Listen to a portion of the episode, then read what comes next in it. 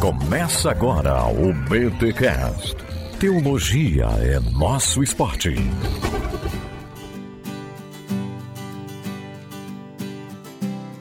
Muito bem, muito bem, muito bem. Começa agora mais um BTcast de número 466. Eu sou o Eliton Ribeiro, mantenedor do Bibotalk aqui de BH e teologia é o nosso esporte. Eu sou Rodrigo Bibo e bora manter a saúde mental em dia. Galera, setembro amarelo e é óbvio que nós aqui no BTcast vamos falar em alguns podcasts sobre esse tema, sobre o tema da saúde mental e hoje vou bater um papo com a Ana Stout sobre a luta dela contra a depressão. É um episódio bem bacana pra gente pensar, pra gente sentir, pra gente refletir. Então espere aí nesse setembro amarelo alguns episódios que vão tocar nessa temática. Obviamente que a gente não vai ficar só nessa temática, pois não somos um podcast podcast de psicologia, um podcast de saúde mental, mas é um tema que nós gostamos. Inclusive, já fizemos vários episódios com essa temática da saúde mental, da relação entre a fé e a psicologia, e nós preparamos uma playlist. Olha aí na descrição deste episódio em bibotalk.com ou aqui no YouTube, caso você esteja vendo e ouvindo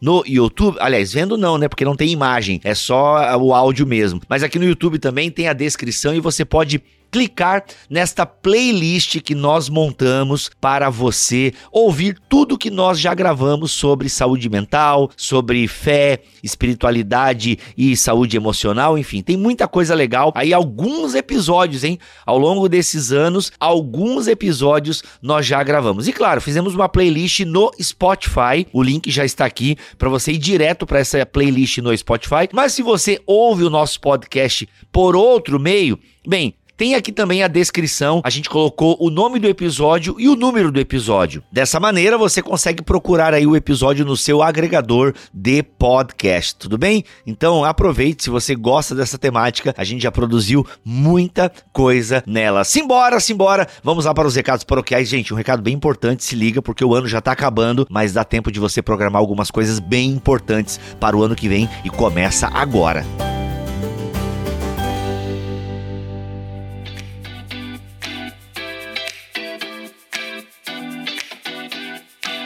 Nos recados paroquiais dessa semana, galera, este episódio chega até vocês graças a Fabapar, Faculdades Batista do Paraná, essa faculdade que me acolheu, essa faculdade que ajuda esse ministério e propicia episódios tão legais para vocês aí, certo? E a Fabapar, para quem não sabe, foi onde eu fiz o meu mestrado profissional. Sim, fiz o meu mestrado lá na Fabapar. Eu fui a primeira turma do mestrado profissional. E galera, Sério, você pensou esse ano sobre mestrado? Poxa, eu quero me aperfeiçoar mais na teologia, queria caminhar aí na área acadêmica. Poxa, um mestrado seria muito legal. Galera, para de pensar, é Fabapar.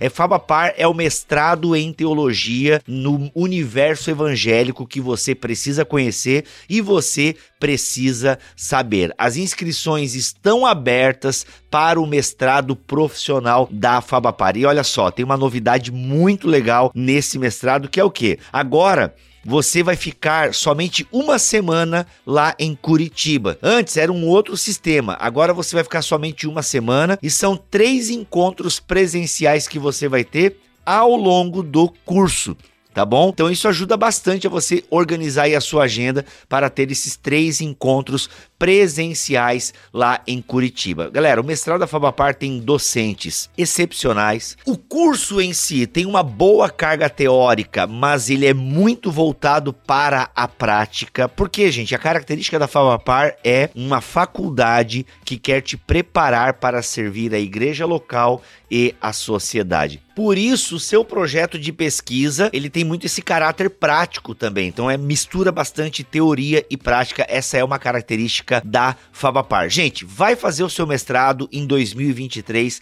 lá na Fabapar. Só que é o seguinte, tem que começar a se planejar agora. Sério, galera, tem que começar a se planejar agora. Planejamento, antecedência são coisas muito importantes porque você está dando um passo bem grande, bem grande. Você está iniciando um mestrado, é um passo importantíssimo na sua vida acadêmica, é um passo importantíssimo na sua vida ministerial. Por quê? Porque, ah, mas Bíblia, eu não sou pastor, eu não quero quero ser professor de teologia. Mas você está estudando teologia para servir a igreja, servir a comunidade. Então é um passo ministerial, sim. Você é um sacerdote, você é uma sacerdotisa do Deus vivo. Então, prepare-se para isso. E com certeza, sem sombra de dúvida, a Fabapar pode te dar esse auxílio para você ser um sacerdote, uma sacerdotisa mais competente. Aliás, uma lembrança legal que eu tenho do meu mestrado lá na Fabapar é que tinham mulheres. Tinha, acho que umas 10 mulheres da minha turma. Tinham mais homens, mas tinham 10 mulheres. Isso é muito legal. Mulheres estudando teologia. Sim, mulheres precisam estudar teologia. Mulheres precisam manifestar conhecimento teológico, seja pregando, seja ensinando. E é muito legal, muito legal mesmo. Ah, eu tenho essa boa lembrança de várias mulheres. Inclusive, na hora do intervalo, a gente até via a pessoal da graduação também tinha mulheres. Isso é muito bacana. Então, um ambiente legal para mulheres estarem estudando teologia sem aquele peso e aquele julgamento que infelizmente acontece em alguns lugares. Então, homens e mulheres são muito bem-vindos aqui na Fabapar para aprender teologia. E é hora de você fazer o seu mestrado. As inscrições começam hoje, no dia 6 do 9 de 2022 e vão até o final do ano, porque em janeiro começam as aulas online e aí você depois pode ver quais são as datas que terão os encontros presenciais. Tem uma equipe todinha ali para tirar as suas dúvidas. Basta você acessar o link que está aqui na descrição deste episódio em bibotalk.com ou você que está vendo aí no YouTube, tá bom? Você tem o link para acessar as informações sobre o mestrado profissional em teologia da Fabapar. Dois anos, uma carga horária de 1.710 horas, tá bom? Tem uma taxinha de inscrição, aí você pode ver detalhes da mensalidade, tudo isso lá no site ou no atendimento via WhatsApp que eles providenciam para você. E lembrando que tem o cupom Bibotalk. Use o cupom Bibotalk que você vai ter algum agrado da Fabapar. Algum desconto você vai ter usando o nosso cupom Bibotalk. Tá bom, gente? Ó, mais informações, acessa o link que está aqui na descrição deste episódio.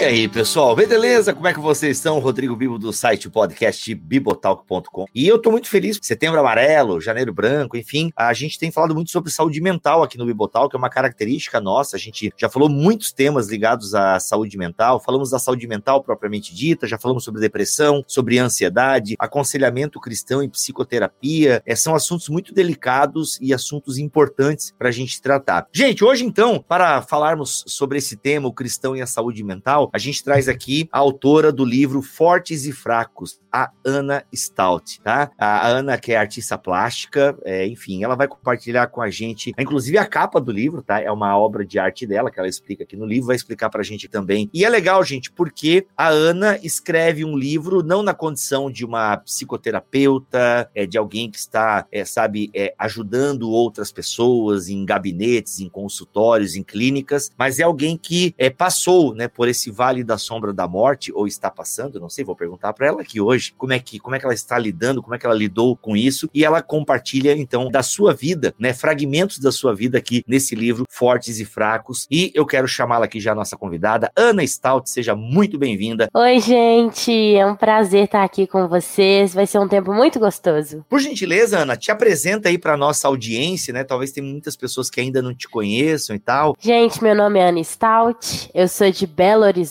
Minas Gerais cidade maravilhosa. Eu sou da Igreja Esperança, então se vocês conectaram o meu rosto é porque eu sou filha do pastor Guilherme de Carvalho. Sou suspeita para falar dele, inclusive, mas ele é muito bom. ele é legal mesmo, porque tu é da família, né? Assim, o testemunho dele é bom aí como pai, como como é que é assim, é bacana? Ele é bom de verdade. Ah, é? Não é só um de cara verdade. inteligente na internet? Não, não é. Ele é uma das pessoas mais pacientes e amorosas que eu conheço na minha vida. E eu sou muito crítica. Eu não dispenso fazer críticas para quem tá perto de mim. E é incrível. Eu, assim, tenho ele como um exemplo, de verdade. Poxa, olha aí, hein? Olha aí, olha aí.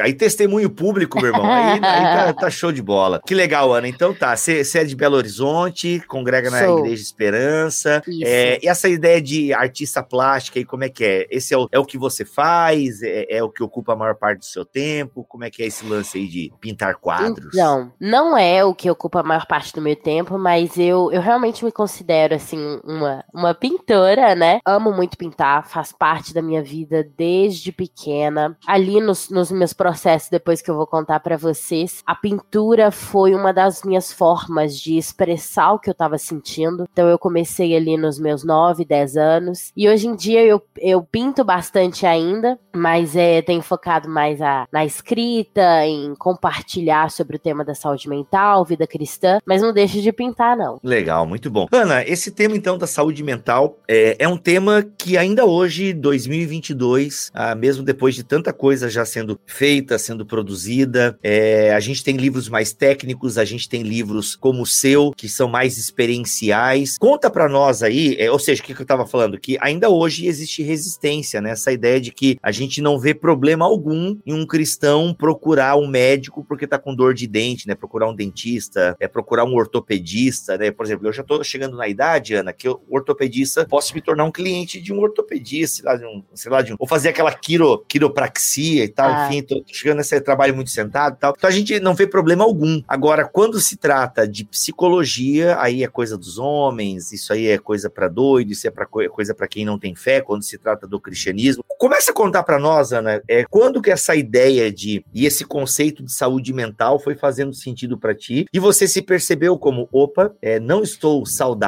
na minha mente. Conta para nós essa história aí. É, digamos, né, o teu livro Fortes e Fracos, ele se propõe, né, a ser essa história que ajuda aqueles que estão passando por isso e aqueles que querem acompanhar e ser um ombro e ser um ouvido e ser um abraço para quem está passando por esse momento. Mas como é que isso começou, Ana? Então, a minha história com saúde mental começou há muitos anos. É, é até engraçado falar isso, né? Eu tenho 23 hoje, mas eu comecei a sentir essa tal da melancolia, angústia e ansiedade muito nova. Mais ou menos ali com os meus 10, 11 anos. Então não foi causado por algo específico, um trauma, eu até conto algumas, alguns episódios que podem ter colaborado, mas não teve assim uma causa. Eu simplesmente, desde pequena, já tinha aqueles traços mais melancólicos, mas ali a partir dos meus 11, 12 anos, isso começou a intensificar. Eu comecei a perceber que a angústia ela não era passageira, ela começou a atrapalhar as minhas rotinas. Então, é fazer para casa, relacionamento com os amiguinhos na escola, humor, o sono, tudo isso começou a ficar muito difícil difícil. E eu comecei a ficar uma criança muito ansiosa e triste, né? Que até o momento é,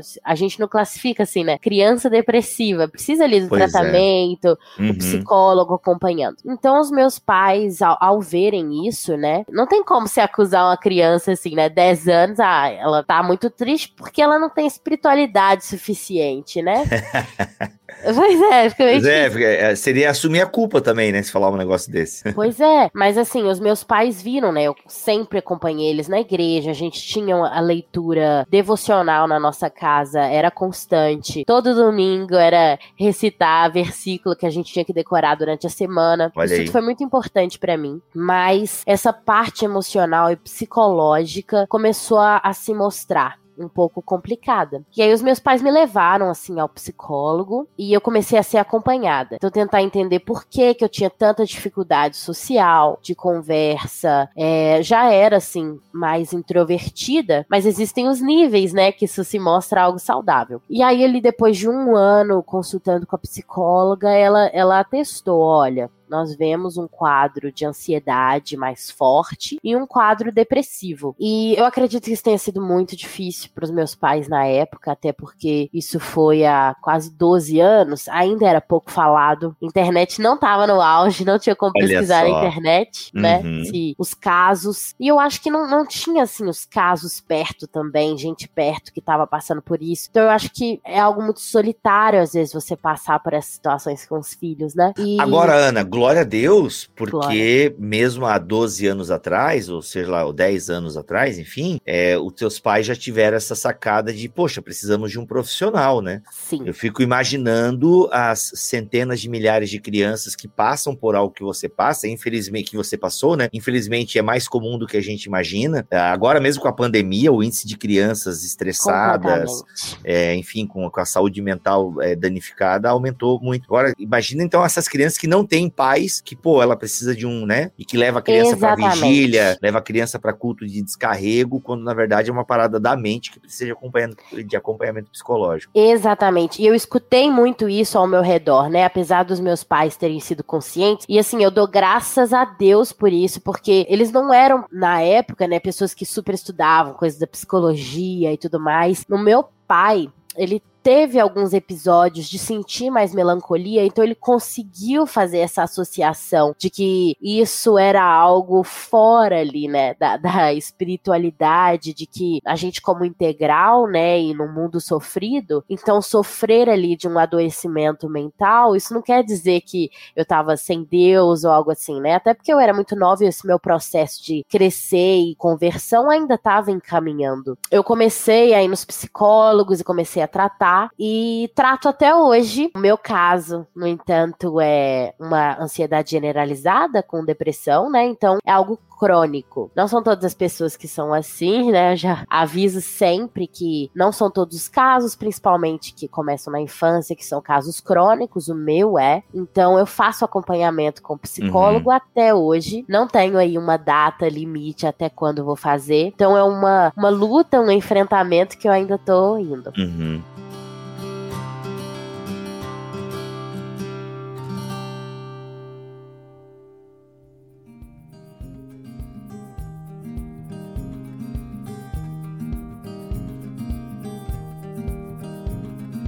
Ô, Ana, no caso você é paciente, né? Ah, pessoal, a Ana não é psicóloga, a Ana, ela, ela não é uma teórica desse assunto, ela é alguém que está vivendo e a partir da sua compreensão teológica, né, e, e, e, da sua vivência, compartilha com a gente o que tem falado. Agora, no que tu quer dizer assim, eu sei que talvez é meio autoexplicativo pela palavra crônico, mas como assim uma depressão, uma ansiedade, uma ansiedade generalizada crônica? O que, que é? Que diagnóstico que é esse? Então, gente, é, existem depressões ou crises né, casos de ansiedade que elas são é, sazonais ou que elas podem acontecer uma vez na sua vida. Então você passou por uma experiência traumática ou um super burnout ali no seu emprego que é super produtivo e aí você tem um caso específico de uma crise ou um momento assim de ansiedade, depressão que com o acompanhamento psicológico é, você pode assim receber uma alta depois de um tempo aprendendo a identificar o que causou isso, como ter ali uma regulação é, emocional né? E existem casos que a depressão e a ansiedade, elas não vão embora, elas não são esporádicos, assim, momentos específicos da sua vida. Pode ser normalmente assim, por coisas mais biológicas, né? Então eu tenho uma produção de serotonina, né, que é aquele hormônio da felicidade, né, assim, mais fácil de entender, muito baixa. Meu metabolismo é muito baixo, não é nada relacionado, por exemplo, a tireoide, nem nada assim, mas são problemas assim hormonais de certa forma que fazem com que a minha ansiedade seja muito forte. Então eu não consigo relaxar, parar, tem pensamentos muito acelerados. Então eu preciso assim, no meu caso, né, de medicamento para ter esse controle hormonal e eu conseguir viver a minha vida da forma normal, igual todo mundo, ou um novo normal, né, como eu gosto de falar. Uhum.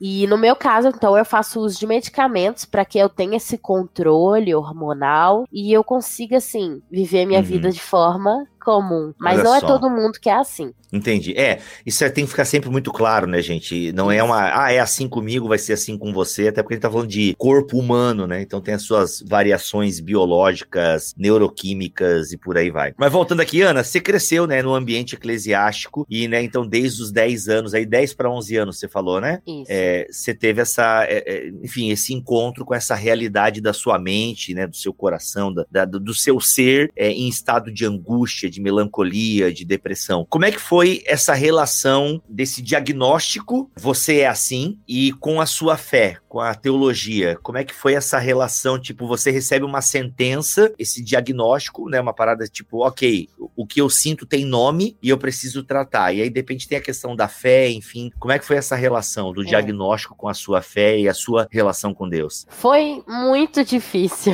Principalmente por eu ter começado tudo isso muito nova. Então, a minha concepção de espiritualidade, vida cristã, ainda não estava totalmente formada. E a minha, a minha, o que eu compreendia como um problema emocional também não estava completamente formado. Eu ainda estava ali entrando na pré-adolescência, então foi muito difícil, porque na verdade eu me senti exatamente como você tinha dito, uma sentença. E aí eu estava sentenciada a nunca ter uma vida espiritual que fosse satisfatória pelo menos na minha opinião, ou até mesmo na opinião dos outros, é, que acontece, né? Então, eu me vi assim, sem entender o que que era eu, o que que eram os problemas psicológicos e o que que eram as minhas falhas espirituais. Isso foi muito complexo para eu conseguir entender, eu lembro de chorar muito, eu nunca então vou ser uma cristã verdadeira, porque eu não consigo me doar 100% igual outras pessoas. E aí eu comecei a questionar muito o porquê. Eu lembro de, assim, ser específico, ter a minha crise existencial, por que, que o mal existe, Deus me deixou é, com esse sofrimento, porque desde nova eu nunca fiz nada, é, e aí eu ficava lendo Jó, e eu ficava lendo Jó e tentando associar, eu ficava lendo Salmos, e, e aí eu comecei, não, beleza, eu, eu tenho esse, esse, problema aqui, mas pode ser igual outra qualquer pessoa, assim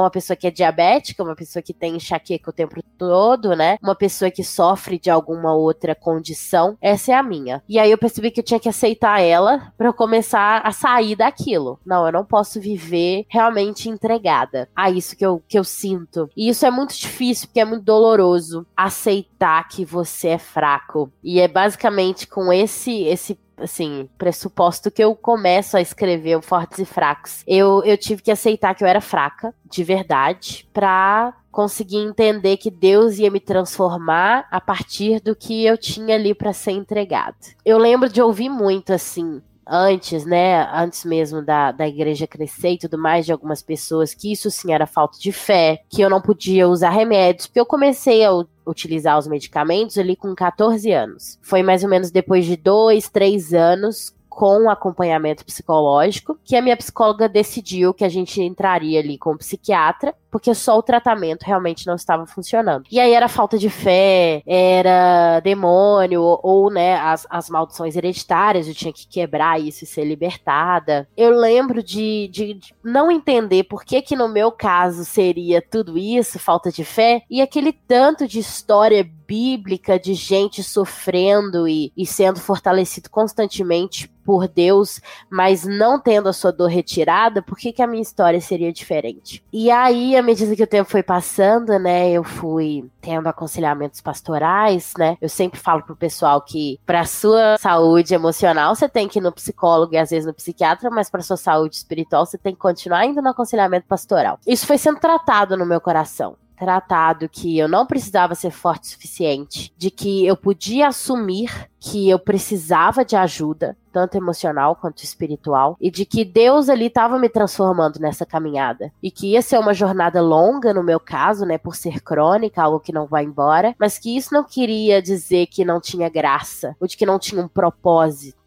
né? Então eu, eu acredito que há propósitos nas dores que a gente sofre. E eu acho que o propósito da minha dor é, é, é específico e é para servir também no que for possível, mas para me transformar principalmente, me, me fez ser como, é, até isso é feio de falar, né, me fez ser como Paulo, mas é só nessa parte, viu, gente?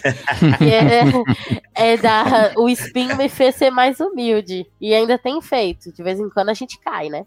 Sim. Mas Ana, como assim, eu queria entender e aqui eu me coloco bem no lugar de leigo mesmo e, e daqueles dos irmãozinhos e das irmãzinhas assim que tem dificuldade em entender essa relação de de, mente e por aí vai. Mas por que crônico? Assim, como é que é esse diagnóstico? Tipo, é, qual que é a característica que, tipo, não, é crônico isso aí, isso aí, tipo, ó, vai viver com essa parada aí. É porque é uma parada então, que não então. sai, tipo, como é que é esse diagnóstico é do crônico? Que daí, realmente, a palavra sentença, apesar de forte, é, ela, é caraca. Isso mesmo. O crônico, né, quando, a, quando vai diagnosticar isso, é o psicólogo que faz. Acredito que muitas vezes eles fazem com associação ao é, psiquiatra, né? Porque aí você vai vendo aí a relação química do seu corpo, que pode ou não funcionar. E aí você testa o remédio, que tem essa função de conectar certas coisas na sua cabeça que não conectam. E aí você vê, nossa, é realmente algo químico. E, mas no meu caso, né, é o psicólogo que fez esse, esse veredito, de certa forma. E realmente foi visto com o tempo. É uma das coisas mais difíceis de quem sofre isso é que às vezes só resta esperar, aceitar esse longo processo de tratamento. Então ali eu comecei nova, né? E fui vendo um, dois anos, três anos, vamos entrar com a medicação. Dois anos com medicação, ainda não entrou numa estabilidade. Cinco anos de, de processo, né, de tratamento, ainda estamos indo atrás. Sete anos, ainda não encontramos um remédio que, que produz essa estabilidade. Então, ainda muita regulação é, emocional, muita dificuldade, ansiedade a mil, ainda com crises de pânico, crises né, de ansiedade forte, super indo lá. Aí a, a, a o, o meu psiquiatra, junto com o meu psicólogo na época, chegaram à conclusão: não, é realmente um caso crônico. Nós estamos aí quase 10 anos de tratamento e nós temos visto progresso bem devagar, mas temos visto. É realmente algo crônico. Então, é, não é um, um, veredito, né? Uma, uma sentença que é dada rapidamente. É, tem que observar realmente o processo de melhora do paciente. Isso é o que eu tenho visto, né, nos meus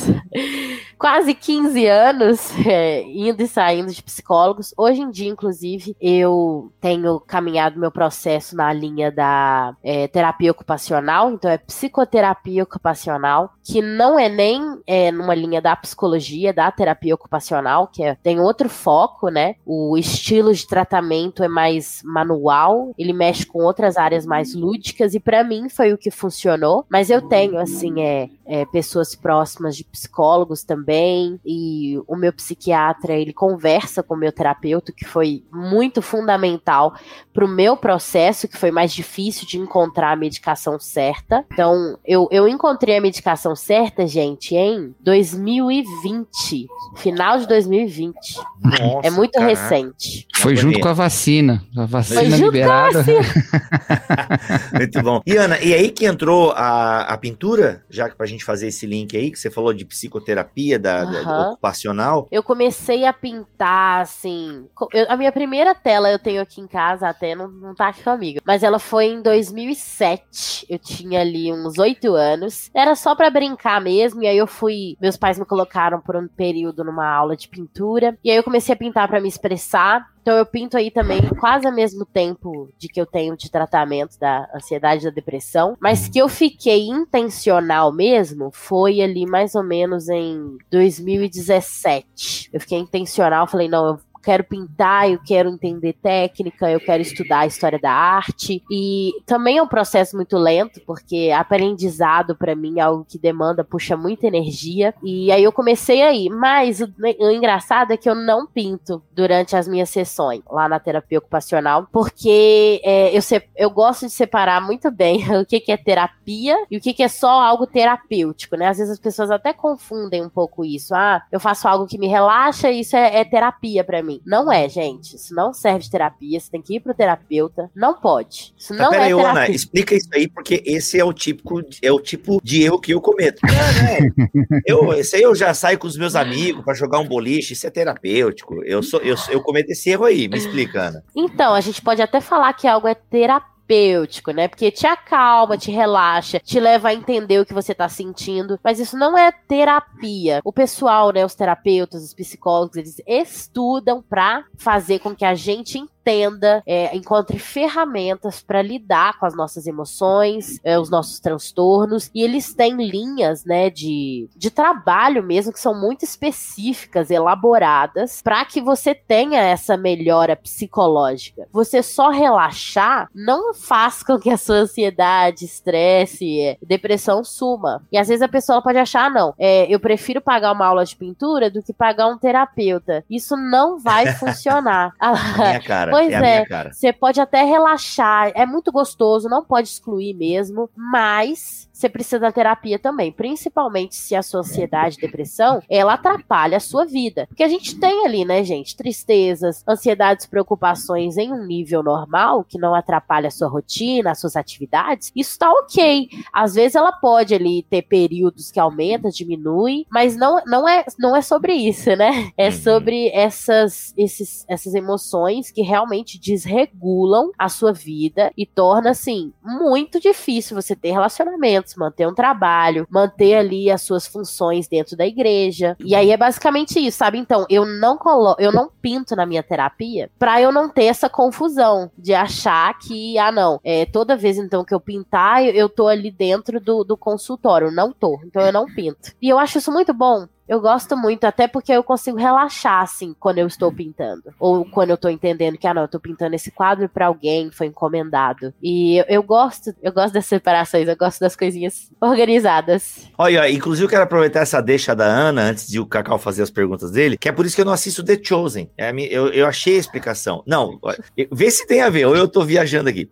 É porque tá, a Ana tá não gosta de misturar Só de não assistir The Chosen tá viajando. É, então tá. É porque a Ana gosta de separar as coisas, né? Terapia terapia é uma coisa Sim. e algo que é terapêutico e o trabalho dela é outra parada. Então, eu gosto de assistir série como algo terapêutico. Pô, me relaxa, eu quero assistir uma série pra relaxar. Mano, se eu vou assistir The Chosen, aí o teólogo entra em ação. Aí as pessoas já querem o meu veredito teológico Entendi. sobre The Chosen. Ah. Aí, mano, eu não consigo ver, velho. Aí eu não Entendi. consigo ver. Aí por isso que eu, eu fico eu vendo o Richard. Entendo. Né? Tipo assim, aquela pressão. Cara, o que tu achou de The Chosen? E biblicamente, mano, não. Aí eu The Chosen eu não vi ainda, porque eu preciso, eu quero, eu, quando eu vou ver série, eu quero dar uma relaxada. Então tem que ser uma coisa fora da minha realidade e tal, enfim, né? Vou te falar que eu não assisti por causa da mesma coisa.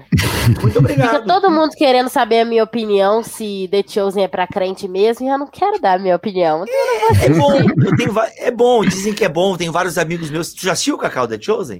Pô, oh, bom demais. Olha aí. O que, que você acha? Brincadeira.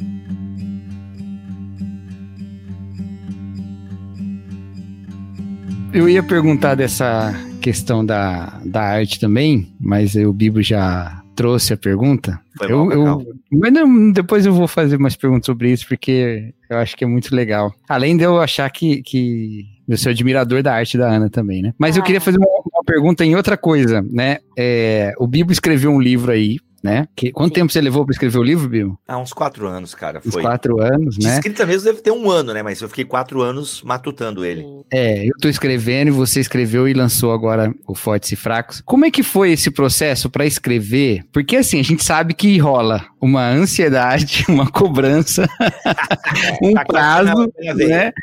E como é que você fez para levar isso de uma maneira que, né? Você já tinha alguma coisa escrita, alguma coisa, ou, ou foi. Como é que você fez para isso também não se tornar, sei lá, mais um ponto de tensão e coisas do tipo. Então, eu tinha isso na minha cabeça também, matutando há muito tempo. Era algo que eu. Porque aí nos meus tempos de, ah, não, tudo bem, eu vou entender o que, que é isso que eu sinto, o que, que isso tem a ver com a minha espiritualidade, se isso pode ser algo que eu. Tipo assim, ah, eu vou usar a espiritualidade para sufocar isso aqui, o que não acontece, não tem como. Mas nas minhas, nas minhas é, pesquisas, eu falei, eu vou pegar todos os livros que meu pai tem de coisas emocionais, então eu peguei lá a do Spurgeon, fui pegar os livros de sofrimento do C.S. Lewis, mais uma penca aí. Falei, eu vou ler isso aqui e eu vou, vou resolver meu problema. e aí eu lendo e tudo mais, e aí eu queria até achar algum brasileiro, sabe? Pra, pra contextualizar mesmo, né? Uhum. É, é gostoso fazer isso às vezes. E aí eu lendo isso, Alguns eu achei muito teórico, muito de pastor para pastor. Então, assim, eu sou pastor, eu, eu, eu descobri algumas coisas, aí eu escrevo para outros pastores ajudarem pessoas. E isso é maravilhoso, tem que ter mesmo, tem que ter muitos, façam mais. Mas eu fiquei assim, e, e eu que não sou pastor, e, e não você, o que que eu faço? Porque eu não tô necessariamente aconselhando ninguém, né? Eu quero muito aí para sempre, quem sabe. Mas uhum. eu não tava fazendo isso, eu precisava de ajuda para mim. E aí eu falei, olha, eu acho que existe essa, essa lacuninha. Algo que seja da experiência de alguém também que não é psicólogo, mas que pelo menos tá nessa área aí, né, há algum tempo. E que, que fale sobre a dor, mas fale sobre vida cristã também. E aí eu, eu fui escrevendo, assim, coisas assim, ah, um tema específico, escrevia. Tava passando por uma crise muito forte, escrevia sobre o que que eu tô sentindo, o que que eu me sinto, assim, espiritualmente nisso. Então, grande parte das vezes que eu tenho muitas crises, eu sinto como se é, eu estivesse abandonada. Uhum. E isso é um erro muito comum, né? A, a, nossa ansiedade, a nossa tristeza, ela mente pra gente, realmente, que a gente tá num vazio e que não tem esperança, né? Então, eu, eu fiquei pensando nisso, como como que eu posso ser relembrada nesses momentos de que tem esperança, sim? Tem um, um, um, a mais para mim aqui. Uhum. E aí eu falei, não, eu, eu, tenho que escrever isso. E aí, eu tinha essa ideia, né? Mas como eu ainda também tava ali no meu tratamento, isso não foi pra frente. Eu escrevia poucas coisas e deixava guardadas. E aí, em 2020, assim, no meio da pandemia, que a gente foi forçado a parar, todo mundo foi, né? A minha faculdade foi online. Eu sou formada em jornalismo, gente. Esqueci de falar isso. Olha aí. pois é, a minha faculdade parou, né? Foi para online, é, o meu, meu é, estágio foi retirado. Então eu, eu fiquei com um tempo ali é, de, de disposição para mil coisas muito grande, o que piorou a minha ansiedade. E aí eu falei: não, eu preciso chegar aqui num ponto de calma, pera, o que, que você tem com esse tempo aqui? Como você pode usar esse tempo ao seu favor? Você precisa aprender a viver no presente de verdade. Agora não é mais só teórico. Coincidiu, né, com a gente encontrar um medicamento que me deixava mais estável. E aí eu percebi, assim, primeira vez em 10 anos que eu tive uma noite de sono. Porque a, a, ansiedade generalizada, gente, que é essa mais grave, ela, a sua cabeça fica ligada tanto, tanto que ele, você não descansa, você não desliga. Então, assim, eu acordava de duas em duas horas à noite. Era Nossa. sempre. Tem uma outra doença crônica que causa isso, é filho. Filho pequeno.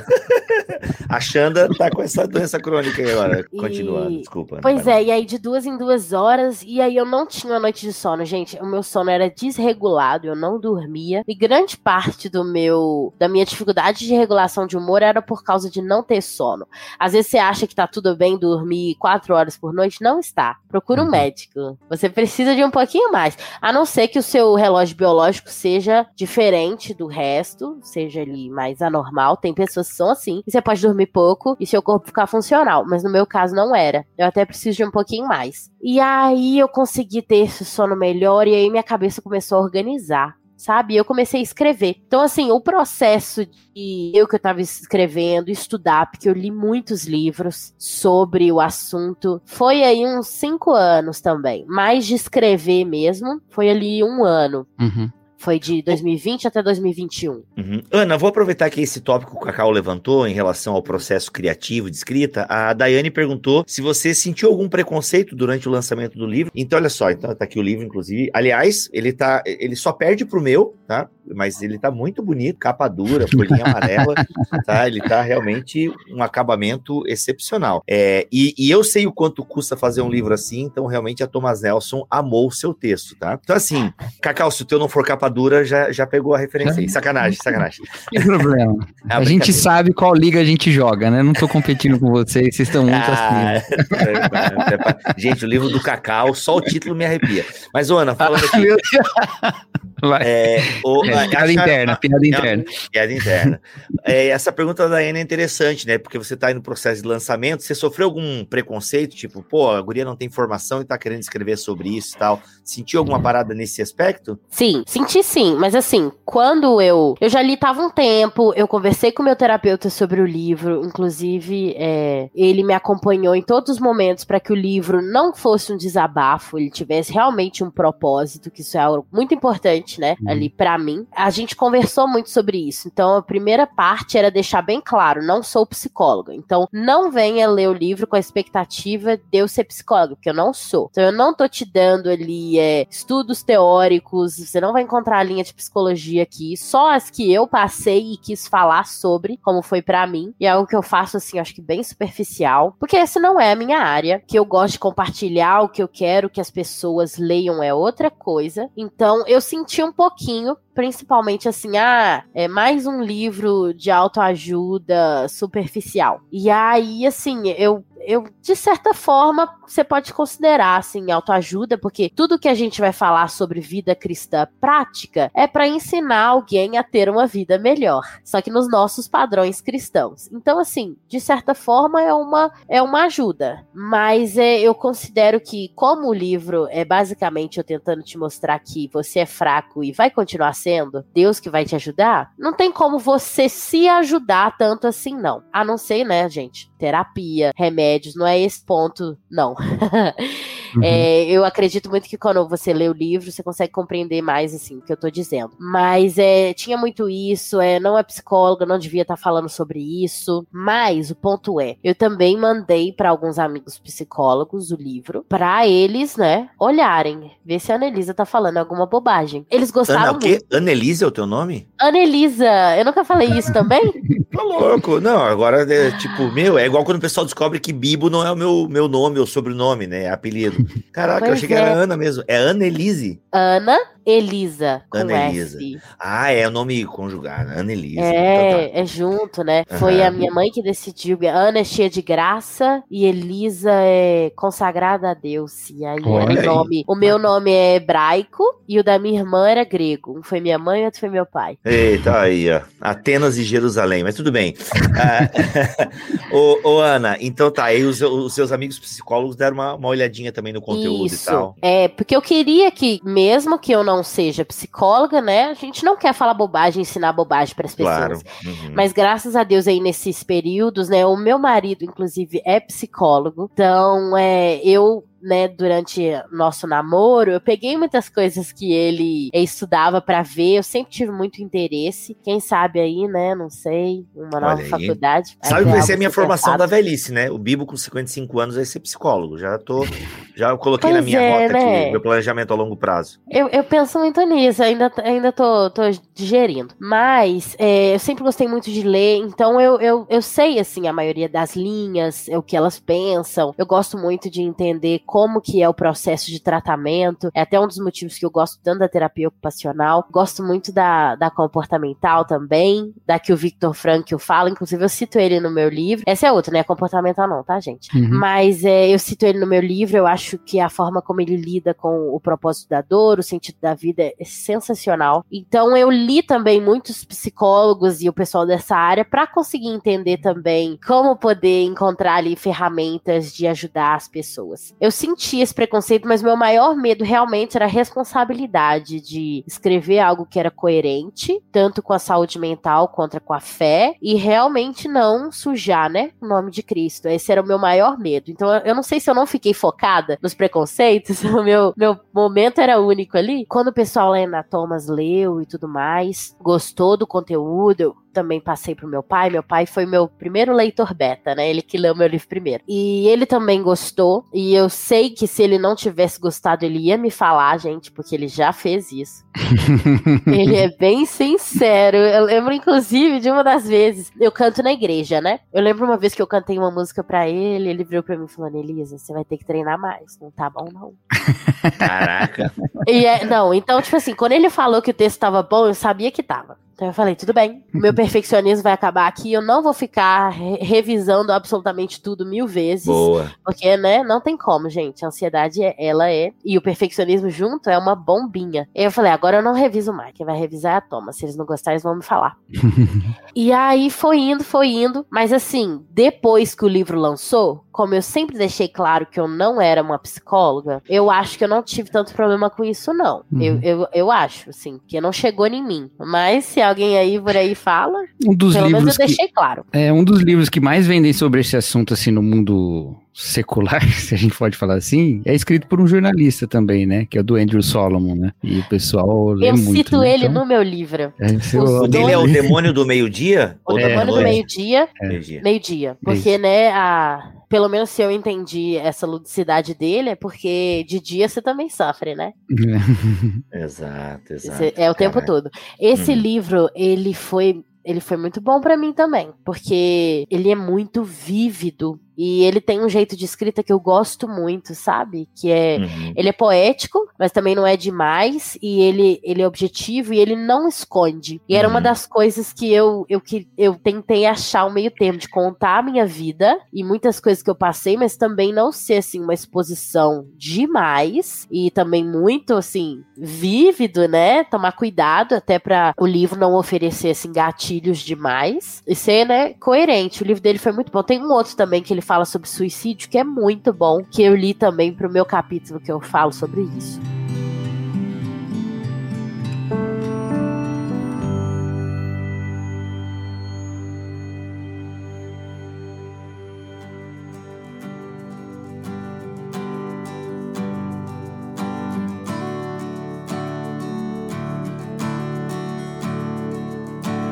Muito interessante assim, porque quando eu li o livro dele, eu gostei bastante, mas eu falei assim, puxa, eu gostaria muito de alguma obra desse jeito, que seja mais pessoal e menos aconselhamento, mais ou menos o que você falou de pastor para É. pastor, né? numa perspectiva cristã. Então, quando você começou a colocar nos stories que estava escrevendo sobre isso, eu falei, nossa, é isso, é exatamente isso, né? Muito legal. Eu ainda não terminei de ler seu livro, mas essa pegada assim, pessoal e o estilo também que você escreve, junto com as pesquisas que você fez, porque também tem isso, né? A gente vai ler um É. livro que é um livro muito pessoal, mas não é uma autobiografia, também tá falando de temas que são gerais, né? Então é muito. É exatamente aquilo que eu queria que, existisse quando eu li o outro livro e eu falei, é esse aí mesmo.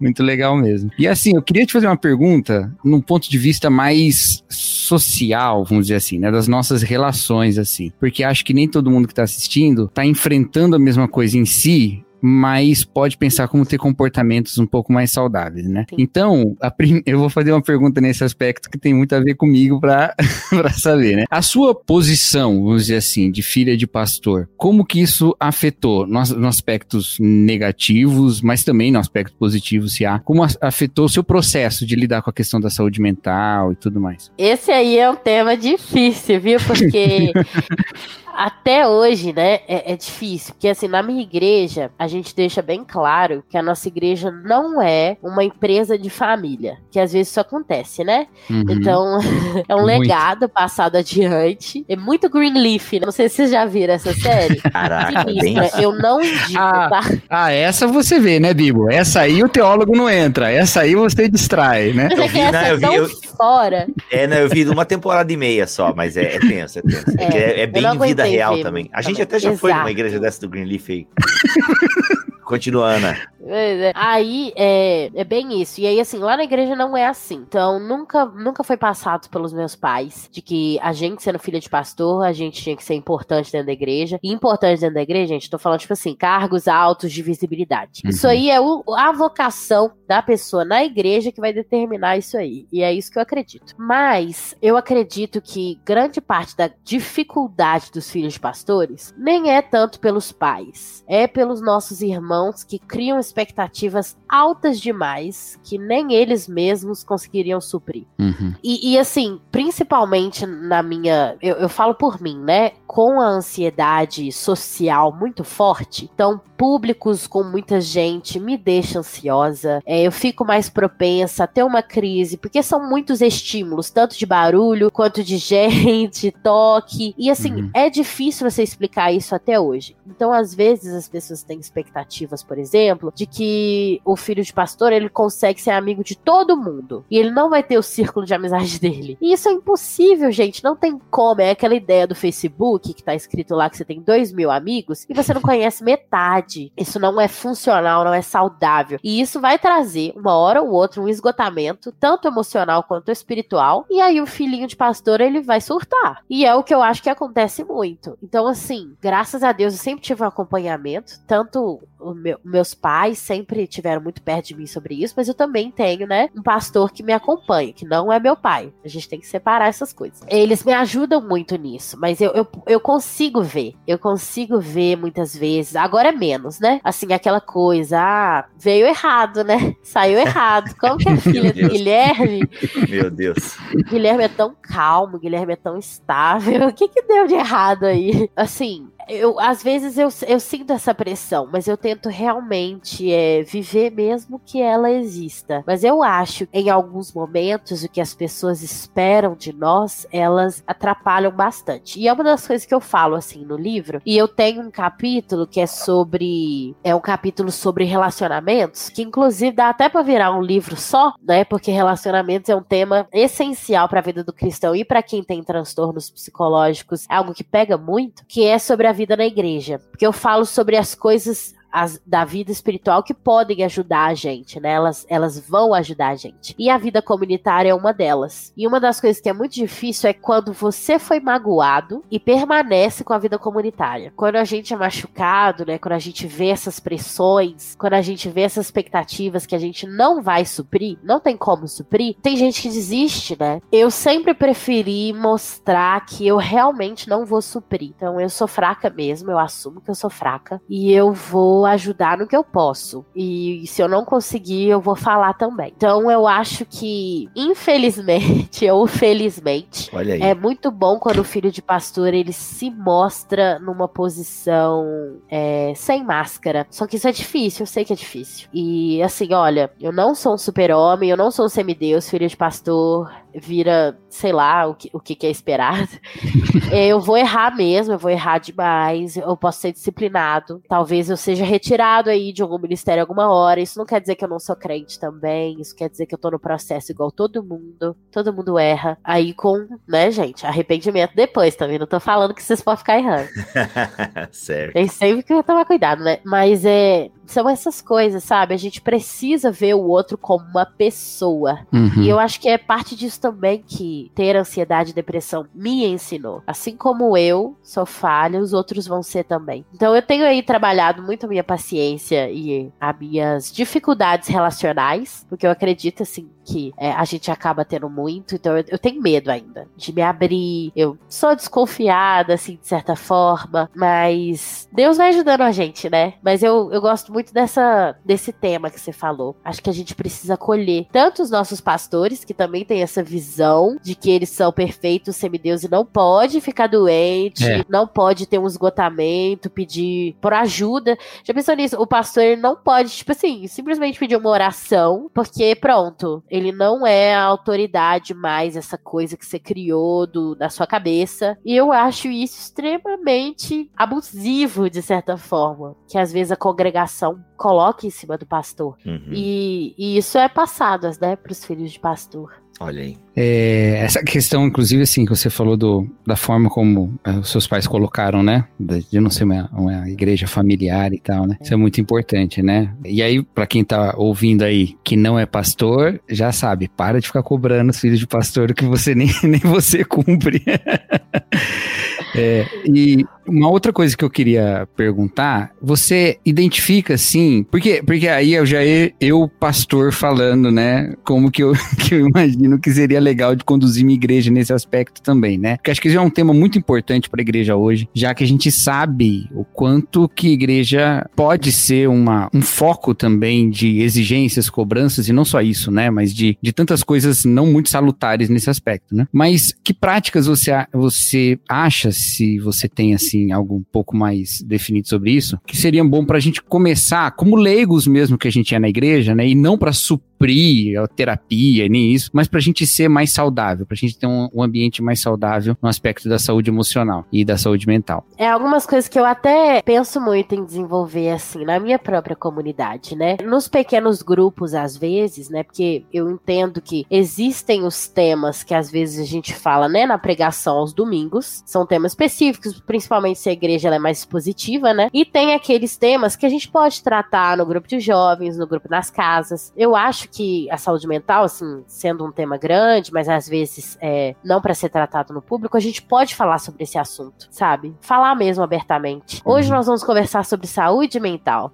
O que, que vocês pensam sobre isso? Ouvir realmente qual que é a demanda. Então, o que, que eles precisam saber nesse momento? É se cristão ele, ele pode sofrer com adoecimentos mentais? É, se é falta de fé? Porque às vezes a gente tá no nível mais básico, então vamos começar uhum. ali. Ou então já é, já é num nível a mais. É, eu tenho dificuldade para constância, porque tem dias que eu sou super produtivo e tem dias que eu sou menos produtivo. Como que a minha vida espiritual entra nisso? Então aqui eu consigo, tem dias que eu consigo ler um capítulo inteiro da Bíblia ou três capítulos, mas tem outro dia que eu consigo ler metade de um, um versículo. Isso quer dizer que eu tô em falta com a minha vida cristã? Tem dias que eu consigo orar 10 minutos, tem dia que eu consigo orar 5, às vezes nem é isso. Isso quer dizer que tem algo errado? Então, às vezes a gente já vai estar tá nesse nível, ou às vezes a gente vai estar tá, assim, caminhando cada vez mais. Então, eu acho que realmente é uma escadinha. Ver a demanda que a nossa igreja tá hoje, que, que eles precisam entender sobre isso hoje e aos poucos tentando ensinar mais sobre isso. Então eu vejo assim é, essas essas dúvidas, essas são as mais frequentes que eu vejo assim, principalmente no que toca e o, o, a nossa vida cristã, né? Então assim, tá, eu, eu, posso tomar remédio? Isso é algo que é muito perguntado uhum. e, e, e, mostrar mesmo, olha, sim, você pode. É, isso não não quer dizer que você não confia em Deus. Algo que às vezes é muito interessante que eu escuto escuto muito é sobre a cura. Quer dizer que Deus pode não me curar? E isso é doloroso de se escutar. Às uhum. vezes a gente coloca Deus numa caixinha, né, com os nossos propósitos e a gente acha que ele só é soberano se ele fizer isso. Então, às vezes, é até uma questão de evoluir ali para a soberania de Deus, mas aí a gente vai explicando aos poucos. Então, ver realmente qual é a demanda da sua igreja e às vezes ali para os líderes, né, a gente ter um intensivão. Então, com os líderes, são as pessoas que vão tratar, cuidar ali no nível mais pessoal dessas pessoas,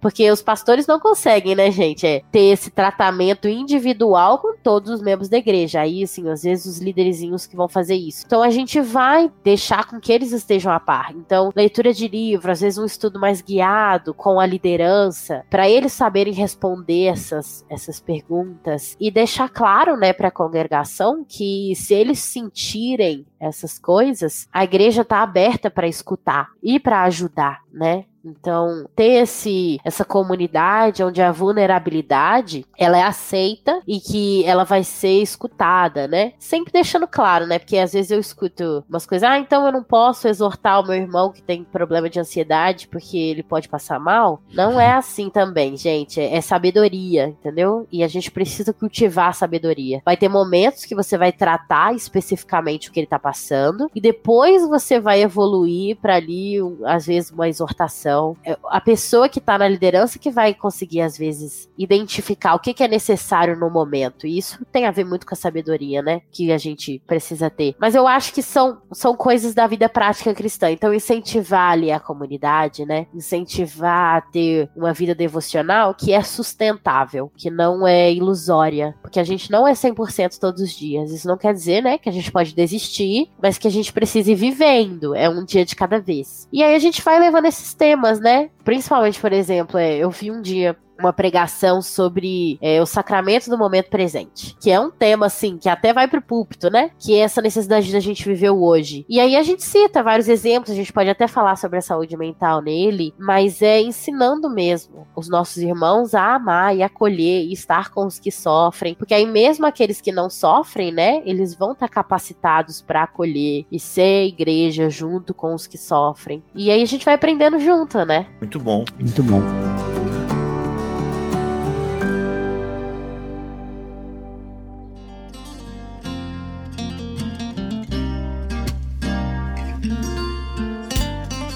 Ana, eu tenho um toque. Inclusive, você abre o seu livro falando da questão do pecado, porque é um tema que nós, como cristãos, a gente precisa atentar para isso. Como é que tu vê essa relação? Ansiedade, depressão, pecado? Como é que tu organizou, né? Já ficou bem claro aqui. É, a gente falou sobre isso, né? Das pressões, da falta de compreensão dos irmãos, irmãs, enfim. Mas ao mesmo tempo, a gente também não pode negar esse aspecto teológico tão, tão central, eu diria assim, na teologia cristã, na, no drama da, das escrituras, enfim, que é a questão Sim. da queda, Adão e Eva, o pecado. Como é que tu trabalhou essa questão aí, né? O, uhum. o, seu, o seu problema, o seu diagnóstico, a sua espiritualidade, afinal, pessoas que têm problemas de ansiedade crônica, de depressão, continuam sendo pecadoras. Como é que, como é que o teu cérebro e o teu coração, ou seja, como é que você fazia essa, cara, isso aqui é fruto do meu pecado, isso aqui é falta de B12, sei lá, só fazendo uma piada aqui.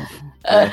tipo, então. E aí? Isso é difícil, é mais difícil, mas assim, eu, eu costumo passar do pressuposto como: transtornos mentais não são pecado, eles são frutos de uma realidade caída. Então, assim como o seu câncer não é um pecado, mas ele é fruto de uma realidade caída, que é nós vivemos em um mundo cheio de pecados. Então, é um mundo que antes perfeito, agora ele é cheio de dores, cheio de doenças, injustiças. Você vai sofrer as condições desse mundo que é caído. Então, isso pode ser que você adoeça fisicamente, mentalmente. E isso quer dizer que, o que, né? Não é pecado, mas é fruto de um mundo caído. Isso quer dizer que você nunca pode pecar é, nessas condições? Não. Quer dizer que a gente tem que ser duplamente atento para o que as nossas condições, os nossos transtornos nos fazem viver, né? Então, por exemplo, é, a depressão causa irritabilidade. Ela causa isso. Então, a sua irritabilidade, não necessariamente ela vai ser um pecado, mas como você conduz ela, como você conduz a sua vida, pode ser algo a te fazer pecar ou não. Então, quando você escolhe ir para a terapia,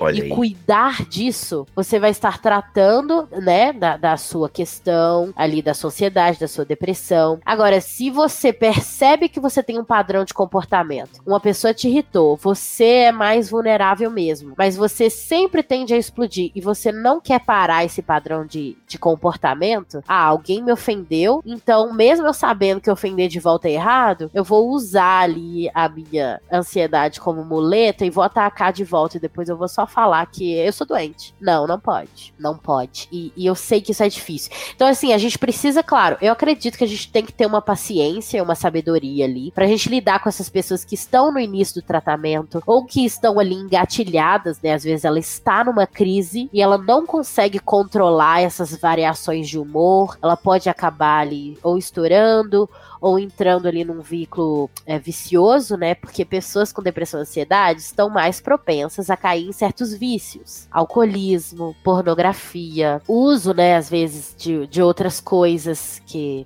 podem, né, causar essas, essas coisas prejudiciais. Elas estão mais propensas a cair em vícios por causa dessa necessidade de, de escape, tanto da vida quanto da dor, quanto também de você ter um lugar onde você joga a sua energia. Então, quando eu percebi que eu tenho uma tendência a entrar em, ciclos, em ciclos viciosos, que comecei, comecei a pegar essa minha energia e jogar em coisas que eu sei que são é, corretas, né? Então eu pego toda essa energia acumulada que a ansiedade me dá, que é eufórica, em vez de eu procurar um mecanismo de escape que é um pecado, eu jogo na academia, eu jogo numa corrida, eu vou pintar. Então, assim, você precisa encontrar ferramentas que te ajudam a escapar dessas saídas que não são boas para você. O seu, o seu transtorno mental não ser um pecado não te livra de pecar. Muitas vezes você pode cair em pecados por causa dos seus sofrimentos. Isso não quer dizer que seus sofrimentos são pecados, mas você precisa tratar isso. E aí, no caso, você precisa da terapia, você precisa realmente encontrar ferramentas de regulação de humor, biológicas, mas você também precisa do aconselhamento pastoral para te ajudar nesses momentos em que você cai em crise. Então, como eu tinha falado antes, né, em momentos de muita crise, eu, eu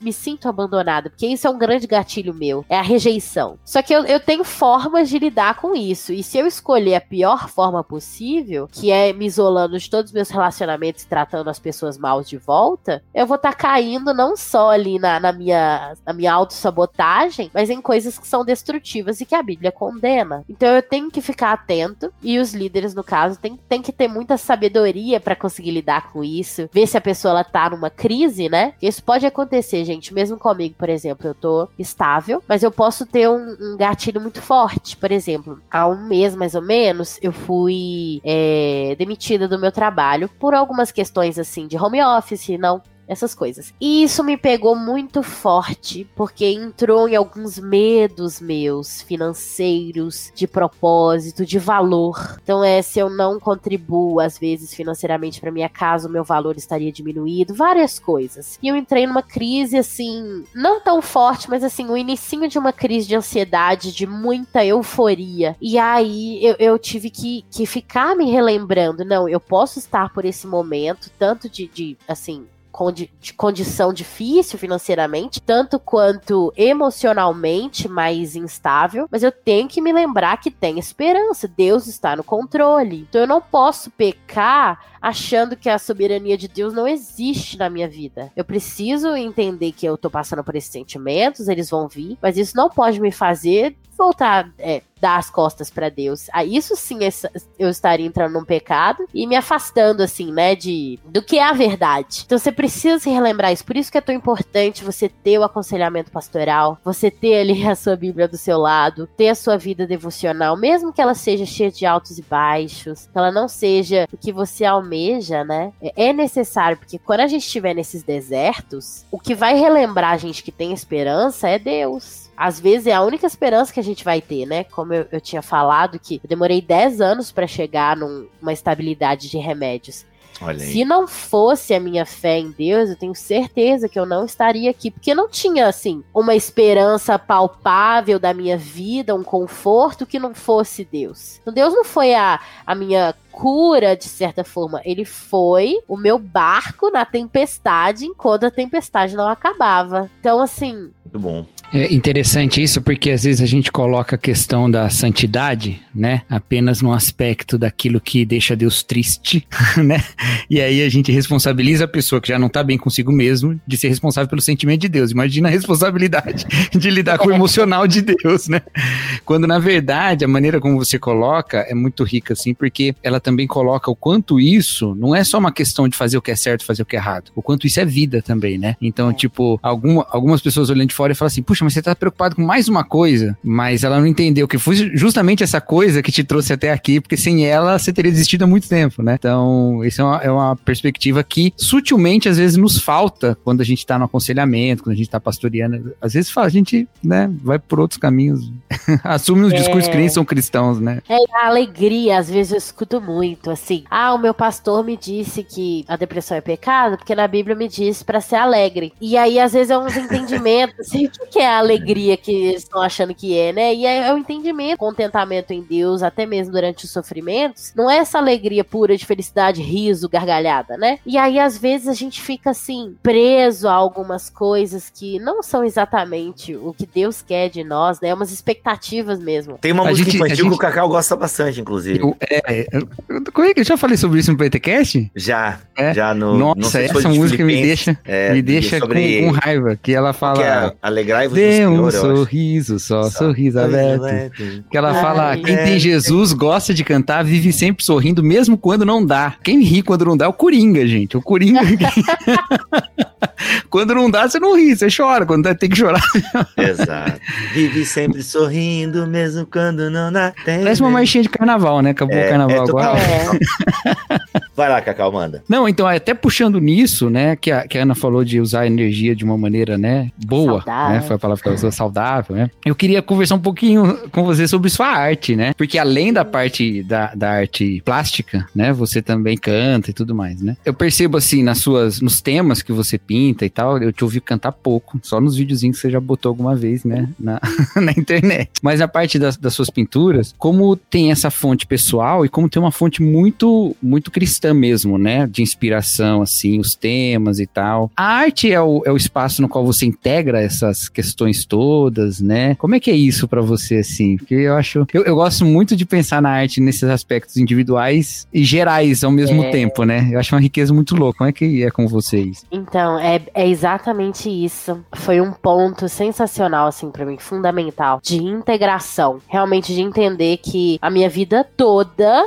é de Deus, por Deus, para Deus. E foi como eu consegui entender que a minha dor faz parte desse plano também. Não só as minhas alegrias. Tudo meu é, é algo só. Então eu não vivo uma vida que é toda cheia de, de sessões, né? Eu vivo uma vida Eu vivo uma vida que é integral. E foi na arte que eu consegui entender isso. E foi, inclusive, acho que foi a primeira vez que eu li Arte a Bíblia, do Schaefer, que é um livrinho muito legal. E ele fala sobre isso. Ele fala sobre, né, ele tá falando sobre a arte, como a, como a arte aparece na Bíblia, várias coisas, como o artista, ele é integral, de certa forma. Mas ele fala muito sobre as noções da criatividade, de como a gente cria por sermos imagem e semelhança do Criador. E isso foi sempre algo que, que tava muito forte em mim. Então, se eu crio por eu ser, né, criatura, eu, eu sou dotada de dons, porque Deus é grande e Ele cria. Então, eu, eu queria criar algo que expressasse a, a gratidão, mas que também expressasse esses outros, esses outros altos e baixos. E a minha tela, inclusive, que é a, a capa do livro, ela é, é de provérbios e é sobre guardar o coração. Eu, eu pinto essas temáticas, a maioria das,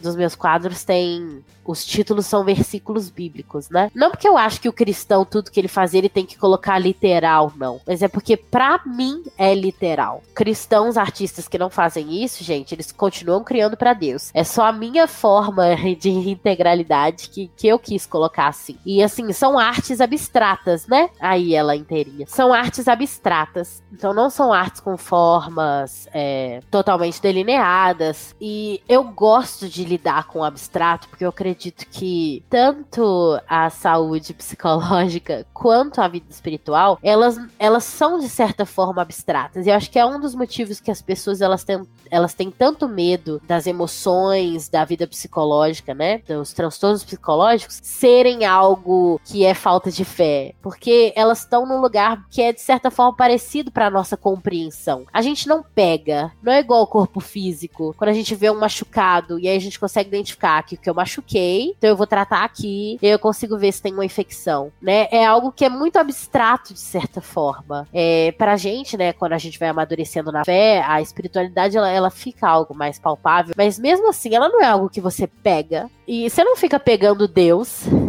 apesar, né, que tem algumas coisas aí, né? Não vou entrar nisso, não. Mas, é, né, muita coisa. Mas, assim, de certa forma, são questões abstratas, são questões que vão além do nosso olhar. Então, pintar abstratamente, para mim, faz parte disso também, sabe? Então, eu gosto de integrar tudo, eu gosto de deixar uns, uns, uns easter eggs, assim, sabe? Quem quiser pegar, pega. eu gosto de lidar com isso. Então, eu vejo o nosso coração muito como um coração que, que precisa de Deus, mas que precisa também aceitar aceitar essas vulnerabilidades que ser humano em um mundo ferido tem. Que quando a gente aceita essas vulnerabilidades, a gente aceita ainda mais essa transformação de Deus para nossa vida. Então as minhas telas falam sobre isso. Muito bom, olha aí, muito bom.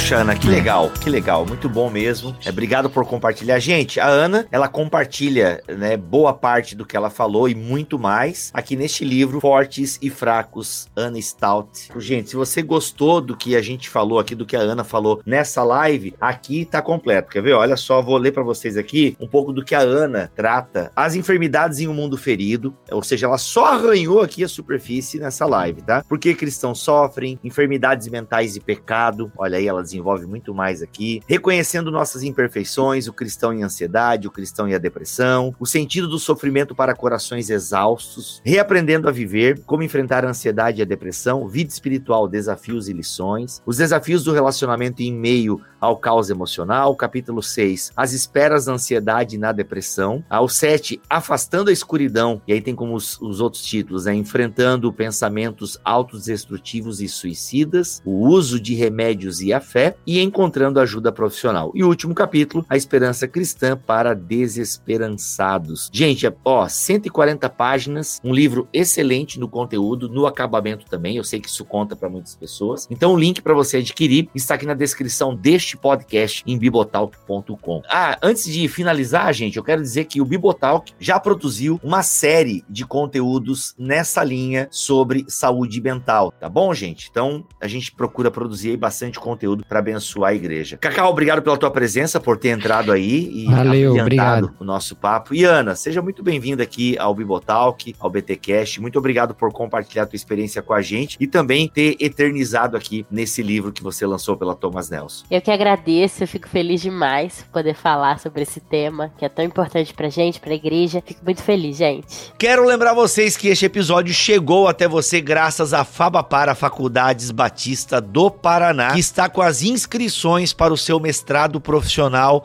abertas. Galera, é ano que vem. E sério, já estamos em setembro. Então se programe para fazer o seu mestrado, aquele que você já tinha pensado em dar esse passo, sabe, a mais na sua carreira teológica. Com certeza é o mestrado da Fabapar que você precisa e as inscrições estão abertas. Utilize o cupom Bibotalk que você vai ter desconto. Ficou curioso? Quer saber mais? Acesse o link que está aqui na descrição deste episódio em bibotalk.com ou no YouTube, tá bom? Vem fazer o mestrado. Eu fiz o meu mestrado na Fabapar e recomendo para vocês. O link tá aqui na descrição. Corre, garanta a sua vaga. Sério, tem que começar a se programar agora, porque o ano já tá acabando e já começa em janeiro do ano que vem. Detalhes estão aí no site, como eu já disse e repito pela terceira vez, o link está na descrição. Voltamos a semana que vem, se Deus quiser e assim permitir. Fiquem todos na paz do Senhor Jesus.